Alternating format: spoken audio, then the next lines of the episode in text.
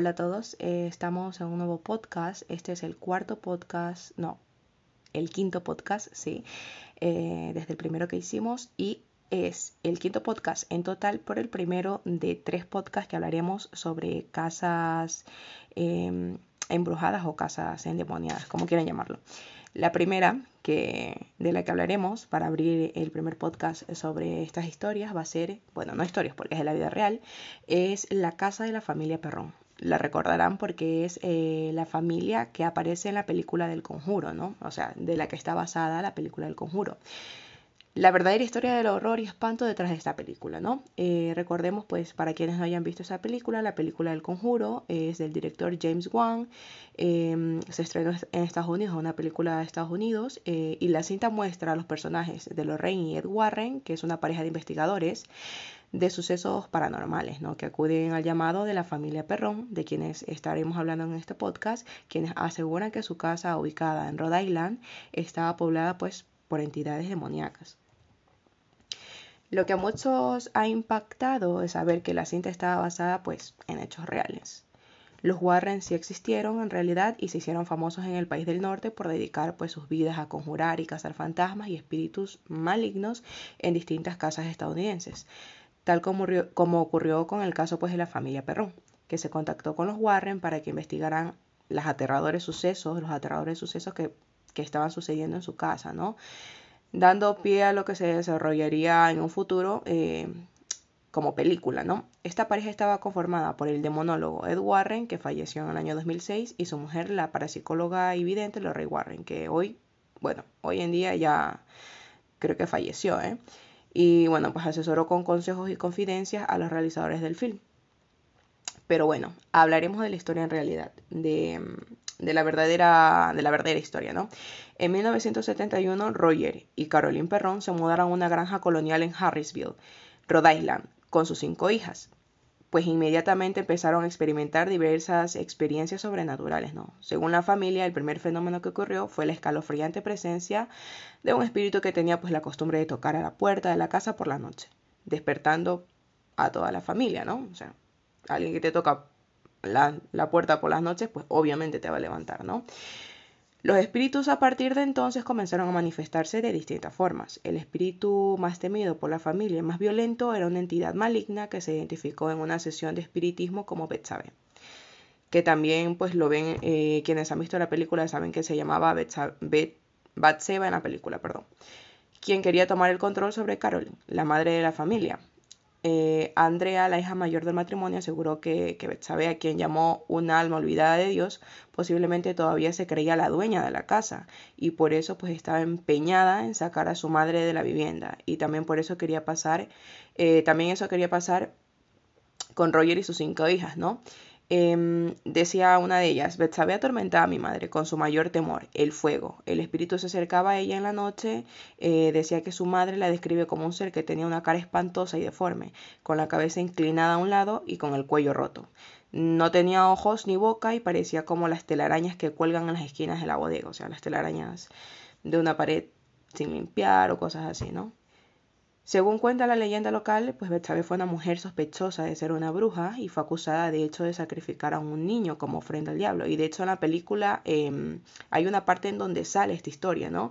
Sale pues que, que este espíritu se manifiesta y le cuenta a, a Lorraine Warren que, había sacrificado al niño, ¿no? Que, que, era una mujer pues que hacía prácticas de culto oscuro y, y hacía este tipo de sacrificios.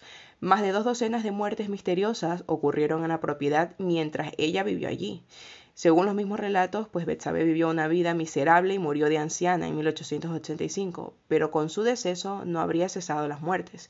Posteriormente, dentro de la misma propiedad habrían ocurrido dos, suicidios documentados, ¿no? uno de ellos un ahorcamiento en una de las vigas del granero y un envenenamiento, una violación y un asesinato de una niña de 11 años. Luego también dos ahogamientos y la muerte de cuatro hombres por congelación.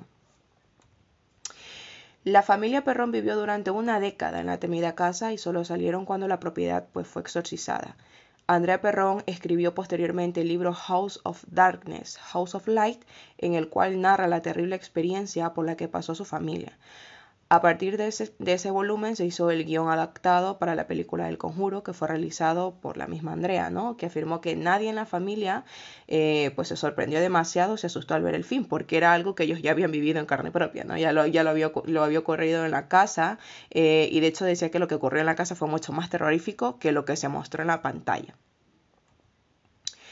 Andrea Perrón también relata que cuando eh, los padres compraron la casa en el invierno de 1970, solo querían un lugar en el país pues para vivir, ¿no? Para criarlos y, y empezar a ver espíritus tan pronto como como se mudaron, la mayoría de ellos eran benignos y algunos de ellos ni siquiera parecían darse cuenta de que ellos estaban allí, eso era lo que relataba. Pero ocho generaciones de personas vivieron y murieron en esa casa antes de que ellos lleguen, y algunos de ellos nunca se fueron. La joven agrega también que al principio muchas de esas presencias sobrenaturales naturales parecían como ser inofensivas, ¿no? Como una a la que una de sus hermanas llamaba Manny. Eh, era un alma compasiva y, y, que ellos creían que en realidad se trataba del espíritu de Johnny Arnold, quien se suicidó en el alero de la casa en 1800. Se aparecía en la casa a cuidar de ellos, ¿no? Era como un espíritu que los cuidaba, siempre en el mismo lugar, en el pasillo que estaba ubicado entre el comedor y la cocina. La aparición de este espíritu solía siempre apoyarse contra la puerta y ponía una sonrisa torcida, como si se divirtiera con los niños. Pero tan pronto pues ellos hacían contacto visual con él, este espíritu comentaban que desaparecía. También añade finalmente que todos los que vivieron posteriormente en la casa embrujada de Rhode Island experimentaron en menor o mayor grado la presencia de entidades sobrenaturales. Algunos habían salido gritando y corriendo por sus vidas. El hombre que se mudó allí parecía iniciar, la restauración de la casa cuando la vendieron y salió gritando, sin su auto, ¿no? sin sus herramientas y sin su ropa. Nunca regresó a la casa. Y por el mismo motivo, las personas que compraron la propiedad se mudaban muy brevemente, ¿no? Porque la casa estaba pues infestada de espíritus. La casa estuvo vacante durante muchos años, expresa la chica. Eh, contrariamente a lo que sucedió en la película del conjuro, Eddie y Lorraine Warren nunca consiguieron librar jamás la casa de los espíritus que moraban dentro de ella, ¿eh? según explicaba Andrea Perrón. El lugar estaba demasiado cargado de tragedias y muertes, por lo cual pues era una casa imposible de habitar, ¿no? Eh, y haciendo un énfasis al podcast anterior, yo creo que tiene que ver mucho la práctica o la experiencia que vivieron las personas que perdieron la vida en, esa, en ese terreno, porque de hecho se considera no solamente la casa, sino las hectáreas de terreno que rodean la casa como lugares malditos, porque fueron donde ocurrieron pues los ahorcamientos, las violaciones, los congelamientos, desapariciones y todo esto, ¿no? Entonces, eh, hacemos un poco anexo al, al podcast anterior, ¿no? Influye mucho la práctica que haya tenido la gente que habita ese lugar y también la manera o la forma en, la que pierdan la vida las personas. Espero que les haya gustado el podcast y volveremos con otra, con otra historia de otra casa maldita. Buen día.